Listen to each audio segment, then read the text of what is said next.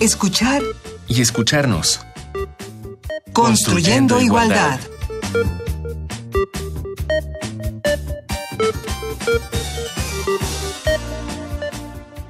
Esto es escuchar y escucharnos. Hoy vamos a hablar sobre las estrategias para la despenalización del aborto en América Latina.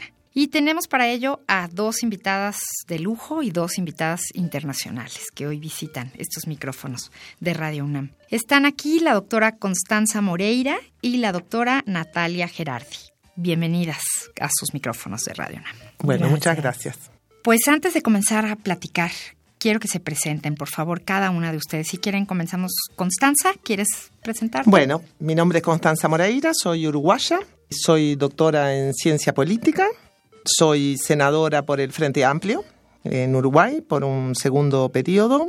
Soy feminista y me he dedicado a la vida académica y al feminismo académico hasta que desemboqué o me zampullí en la política de mi país hace 10 años. Y yo soy Natalia, Gerardi, soy argentina, abogada. Hace 10 o 15 años que me dedico a los temas de género y justicia en una organización que hemos fundado con Aide Virgin, que fue una exiliada aquí en México durante la dictadura de la Argentina, que se llama ELA, Equipo Latinoamericano de Justicia y Género, y desde ELA trabajamos muchos temas de la agenda de género y de igualdad de las mujeres en Argentina, entre ellas derechos sexuales y reproductivos y acceso al aborto legal. Entonces mi trabajo es de investigación e incidencia política y docencia universitaria. Muy bien, pues los derechos sexuales y reproductivos son derechos básicos de todas las personas, de todos los seres humanos, o deberían serlo, porque suceden ciertas cosas con las mujeres.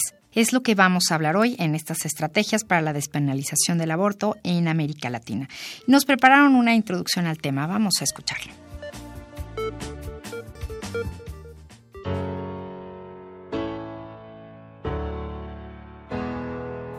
A partir de la década de los 70, el movimiento feminista en América Latina ha buscado impulsar el derecho de las mujeres a decidir sobre su propio cuerpo. Sin embargo, los argumentos de que la interrupción del embarazo no deseado es una cuestión de justicia social, de salud pública o de aspiración democrática han sido ignorados por los gobiernos. En cinco países latinoamericanos, la interrupción es ilegal. El Salvador, Haití, Honduras, Nicaragua y República Dominicana. Ilegal en Guyana, Puerto Rico, Cuba, Uruguay.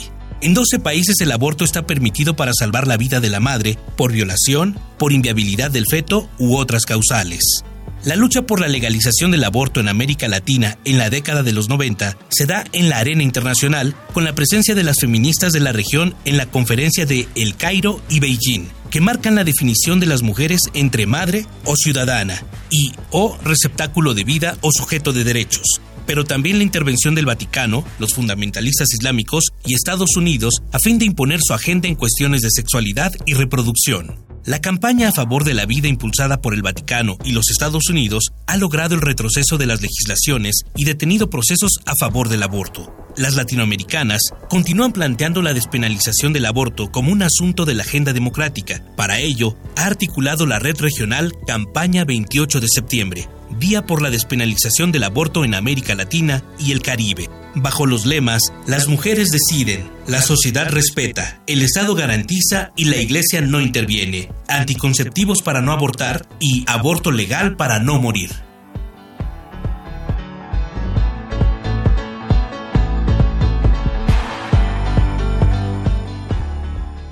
Y pues bueno, decíamos antes de la introducción que suceden cosas, ¿no? Que deberían ser así y, no lo son.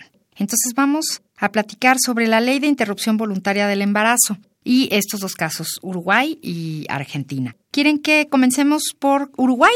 ¿Nos platicas, Constanza, cuál es la situación? Bueno, cuando logramos aprobar finalmente la ley de interrupción voluntaria del embarazo fue en 2012 pero se habían presentado ocho proyectos de ley antes que nunca consiguieron las mayorías parlamentarias y el primer proyecto de ley que consigue las mayorías parlamentarias, justamente el capítulo de despenalización del aborto, es vetado por el presidente de la República. Así que en el periodo siguiente logramos recuperar eso y despenalizar efectivamente el aborto. Las características de la ley no lo despenaliza totalmente, sino bajo ciertas condiciones.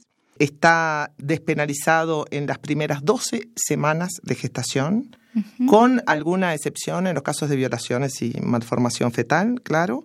Es por la sola voluntad de la mujer, esto es lo más importante, es decir, no hay causales. La mujer aduce que no quiere llevar este embarazo a término, va a un servicio de salud sexual y reproductiva, le dan cinco días para meditarlo, le aconsejan sobre alternativas y si quiere interrumpirlo, lo interrumpe. Es obligatorio para todo el sistema de salud, que esa es la otra cosa importante que nos propusimos, no solo despenalizarlo, sino volverlo un servicio obligatorio de todo el sistema de salud público y privado, las instituciones que son em, confesionales, mm, por mencionar, del Círculo Católico del Uruguay, si no lo quieren hacer, tienen que proporcionarle ese servicio a los usuarios. Así que esta es la característica de la ley que tenemos vigente en este momento. ¿Y la cuestión de objeción de conciencia? La cuestión de objeción de conciencia es muy importante, abarca el 50% del personal de salud. Bueno, la ley exige que sea la mujer sea tratada por un ginecólogo o ginecóloga.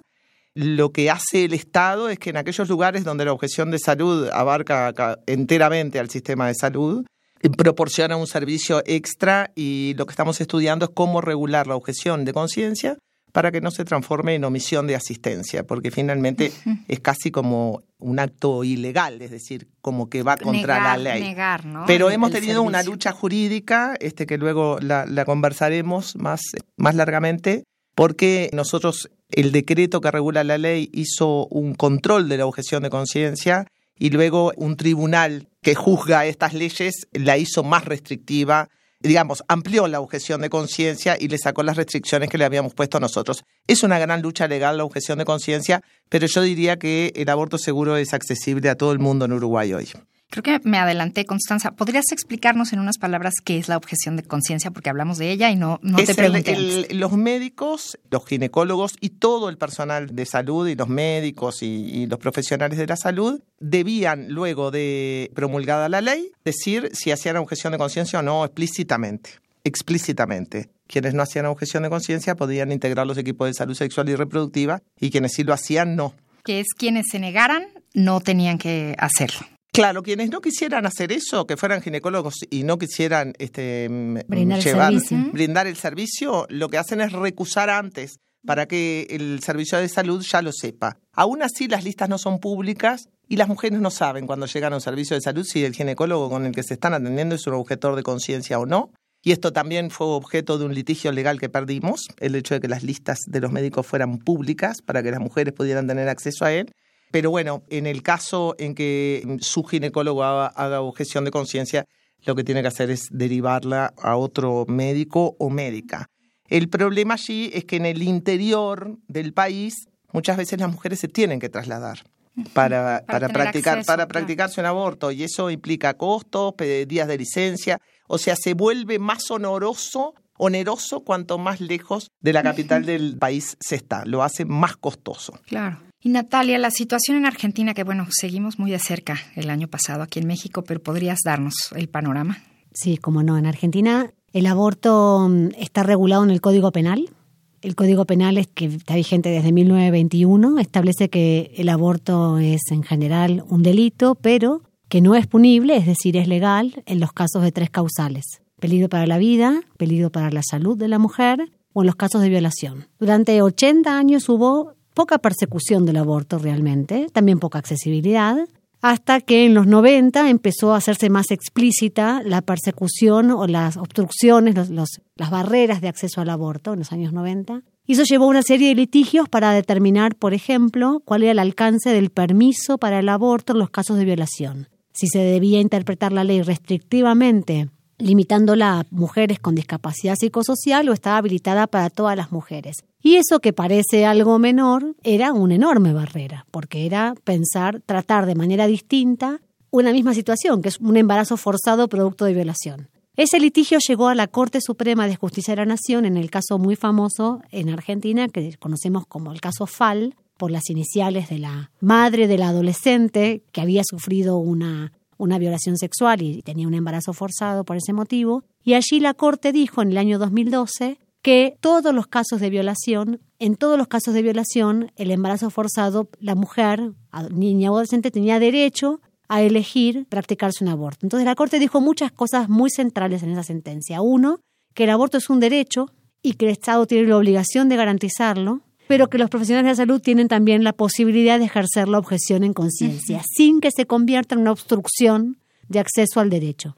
A partir de ahí se aceleraron otras estrategias que venían avanzando respecto de, por un lado, garantizar la accesibilidad del aborto en los casos que son legales, que todavía son poco accesibles, sobre todo en, en las diferentes provincias de la Argentina, y por otro lado, la estrategia por la legalización, modificar ese sistema exclusivamente basado en causales e incorporar un sistema mixto, como el de Uruguay o la Ciudad de México, que incorpora el sistema de plazos al inicio, donde las causas son íntimas de la mujer. Vos tenés tus causas, pero son tuyas y decidís íntimamente si querés o no interrumpir el embarazo y luego se aplicarían nuevamente las causales. Ese es el proyecto que se impulsa desde la campaña nacional por el aborto legal, seguro y gratuito. Pues llegó el momento de nuestra propuesta musical y hoy les tenemos algo también muy especial. Justamente elegimos Cantemos juntas, vamos ya, se llama la canción. Esto está a cargo de cantantes, actrices y activistas argentinas, Gloria Carrá, Marilina Ross, Hilda Lizarazu, Mariana Baraj y Celsa Mel Gowland. Ellas hicieron este video y esta canción, que lo pueden encontrar en YouTube, para hacer un llamado a las movilizaciones en mayo de 2018. Entonces, escuchémoslo. Y además, bueno, la música es todo un símbolo de resistencia porque tomaron la música de Bella Ciao, que es un himno de resistencia antifascista italiano. Escuchemos, vamos ya.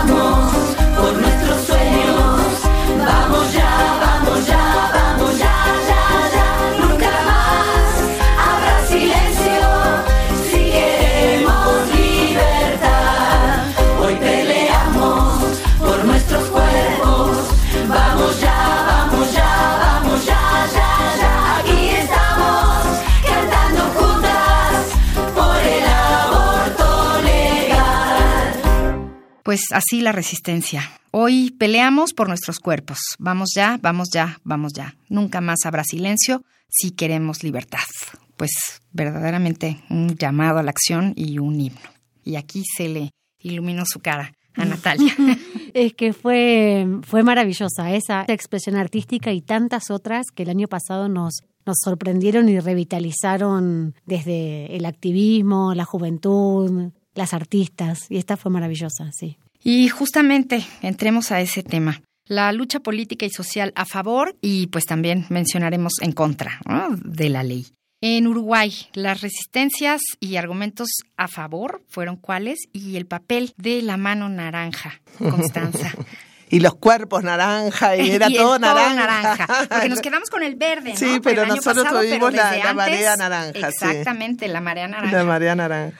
Bueno, en el Uruguay el, aborto había sido despenalizado en realidad a mediados de los años 30, porque el Uruguay es un país muy laico, que se paró la Iglesia del Estado en 1918 por plebiscito, tenía el divorcio este, por la sola voluntad de la mujer desde temprano, entonces eso habilitó a una percepción sobre la, la fecundidad y la contracepción bastante avanzada en esa época y se había despenalizado por razones sanitarias, porque decían que servía como método de control de los embarazos y además el aborto en condiciones de riesgo perjudicaba a las personas más humildes. Esto fue en el Código Irureta Goyena del 34, en, duró muy poco, ¿eh? enseguida se avivaron este, de que estaba la ley y lo volvieron a penalizar con causales, con tres causales, una de las cuales era la penuria económica.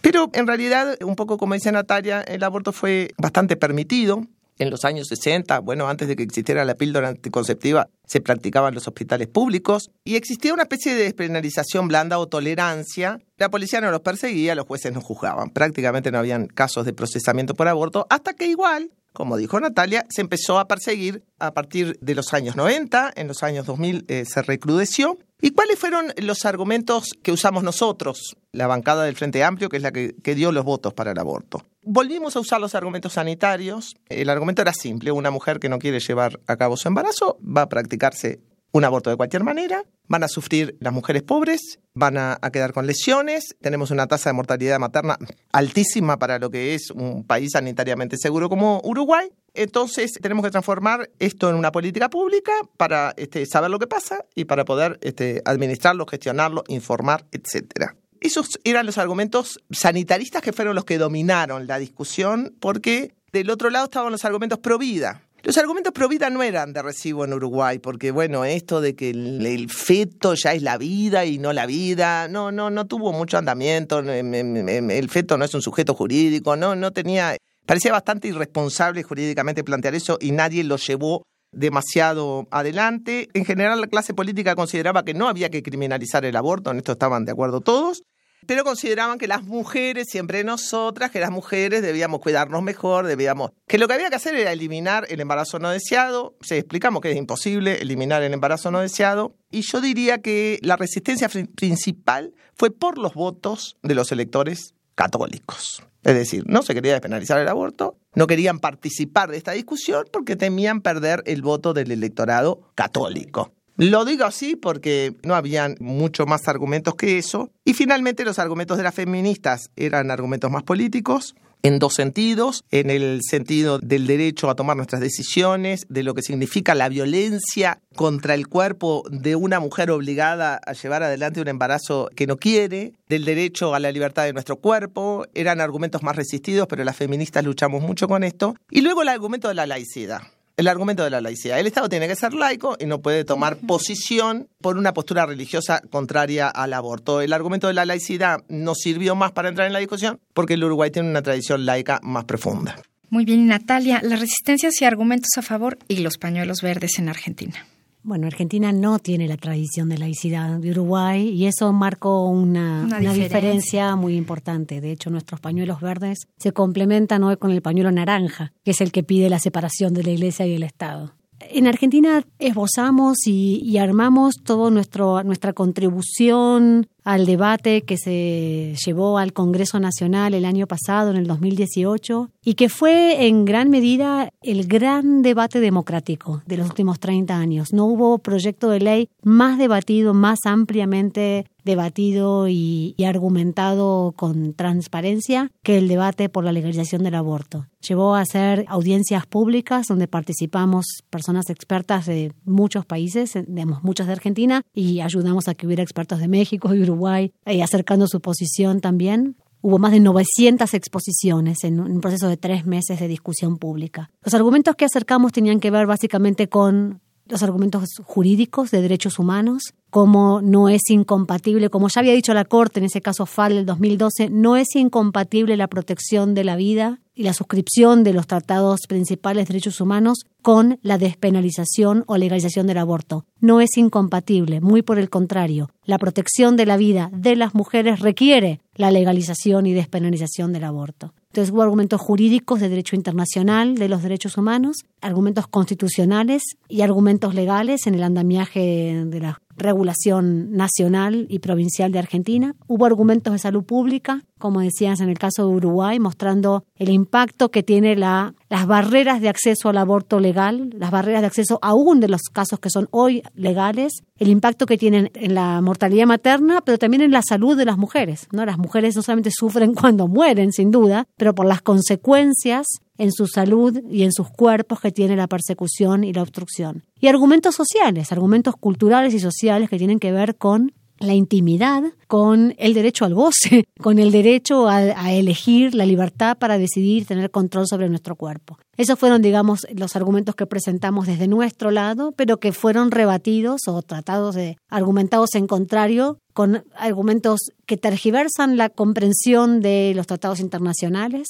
que realmente oscurecían la ciencia y mostraban argumentos pseudocientíficos con poco basamento y argumentos religiosos, donde la Iglesia Católica, pero también las evangélicas, se armaron y ordenaron en una avanzada muy fuerte, sobre todo en la segunda parte del debate parlamentario en el Senado Nacional. Y el peso que tiene los grupos más conservadores y religiosos, sobre todo en las provincias de Argentina, y que tienen un peso muy fuerte en el Senado de la Nación de Argentina, hicieron que fuera muy difícil pasar la segunda vuelta en el Senado. Y pues ahora les tenemos algunas recomendaciones a nuestros radioescuchas. Ahora sí hay mucho que hacer. Van lecturas, películas, videos. Escuchemos. Recomendaciones. Para acercarnos más al tema te proponemos algunas lecturas y películas. Lecturas. El aborto en la agenda del desarrollo en América Latina, de Marta Lamas. Búscalo en la red como www.redalic.org. ¿Cómo funciona el aborto legal en Uruguay? Búscalo en la red como www.clarin.com diagonal viva diagonal funciona aborto legal Uruguay. El acceso y los obstáculos para abortar en América Latina y el Caribe. Búscalo en la red como www.eldesconcierto.cl. ¿Qué significa el pañuelo naranja que también tomó las calles en medio del debate por el aborto? Búscalo en la red como pañuelo naranja.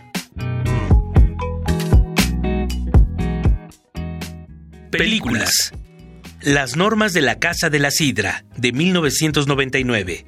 Búscalo en la red como www.pelixp.com.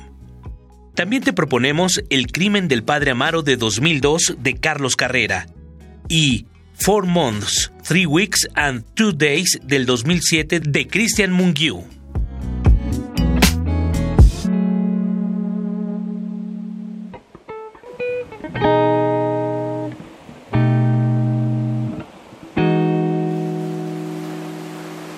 Es escuchar y escucharnos. Estamos hoy hablando sobre las estrategias para la despenalización del aborto en América Latina y nos acompaña la doctora Constanza Moreira y la doctora Natalia Gerardi. Y pues ya se nos terminó el tiempo del programa, entonces no quisiera que nos fuéramos sin un cierre, sin una pequeña evaluación. En Uruguay, a seis años de vigencia, ¿qué sigue? La primera es que después, por más que la ley es muy resistida al principio, después que la ley se aprueba, hoy la despenalización del aborto tiene una gran aceptación en la sociedad uruguaya. Una gran aceptación. La segunda es que ya no tenemos más muertes, bajó la mortalidad materna por la causa del aborto inducido. Ya no, no tenemos más muertes por aborto inducido. La tercera es que eso fortaleció los servicios de salud sexual y reproductiva y hoy se redujo también el embarazo adolescente. O sea, una causa que no pensamos. Y luego que como funciona en todo el sistema de salud, uno va al servicio de salud sexual y reproductiva, se practica básicamente por la vía oral, ¿no? Se da una pastilla, no son aquellas intervenciones, ni el legrado, ni las viejas intervenciones de antes, es una intervención más blanda. Le permite a las mujeres tener una gran autonomía con respecto a, a su familia, va a su sistema de salud y el sistema de salud la acompaña en el tránsito y eso le da una enorme dignidad, una enorme autonomía y le da bastante autoestima y respaldo de las instituciones a una mujer que está pasando una situación difícil y que muchas veces lo hace sin nadie, sin que nadie sepa, ni su familia, ni siquiera a veces su compañero. Entonces es impresionante lo que es practicarse un aborto hoy en el Uruguay de lo que era hace 30 años en esas mujeres, en las mujeres de 20, en las mujeres de 30 años. Son una generación que va a mirar el mundo con otros ojos. Todos resultados positivos para las mujeres. positivos. Muy bien, Natalia, en Argentina, ¿qué sigue? En Argentina sigue continuar trabajando por la eliminación de las barreras de acceso a los abortos que hoy ya son legales. Y lograr eso es muy importante porque son los mismos servicios de salud los que van a tener que proveer los abortos legales cuando logremos modificar la ley. Entonces, la despenalización social tiene que trasladarse, que, se generó con esa marea verde de conversaciones tan amplias en el 2018, es decir, el aborto se empezó a hablar en las mesas familiares, en las escuelas, lo que no logró la ley de educación sexual integral, que era hablar con libertad de educación sexual para decidir, se logró con ese debate social tan amplio, tan democrático del 2018. Entonces hay que trasladar esa despenalización social a los servicios de salud con mayor contundencia con mayor fortaleza desde las políticas públicas. Y luego esperamos que en la presentación que ya se hizo este año nuevamente de la ley para la legalización del aborto por parte de la campaña nacional por el, derecho al aborto legal, seguro y gratuito, se pueda tratar en la Cámara de Diputados, tal vez aún este año, antes de que cambie la composición de la Cámara, y el año que viene, si no será el año que viene con la Cámara renovada, con las elecciones que hubo recientemente. Lo que queda es seguir convenciendo sobre la base de argumentos y no de prejuicios y no de pseudociencia e insistir en la obligación moral y jurídica que tienen nuestros gobernantes de decidir sobre la base de argumentos públicos y razones públicas y no convicciones morales que son privadas. En eso estamos, ¿no? Y en eso seguimos trabajando y tenemos la convicción de que más temprano que tarde se logrará. Y será ley. Y será ley, será ley. Y bueno, pues estamos en esa lucha. Que cada mujer, según sus circunstancias, decida sobre su propio cuerpo libremente y nos quedamos con ánimo con la situación en Uruguay y con esperanza y apoyo en la situación de Argentina. Muchas gracias. Aquí claro que sí. Pues nuestra palabra para el día de hoy en nuestro glosario es la palabra aborto. Y quiero agradecer a nuestras invitadas por estar aquí. Doctora Constanza Moreira, Muchísimas gracias. Gracias, gracias a ti por el convite. Y doctora Natalia Gerardi, muchísimas gracias. Un placer.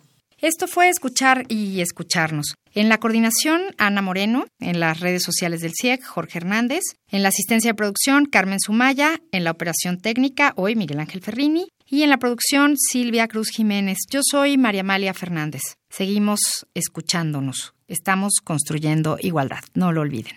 Radio UNAM y el Centro de Investigaciones y Estudios de Género presentaron Escuchar y escucharnos. Construyendo, igualdad.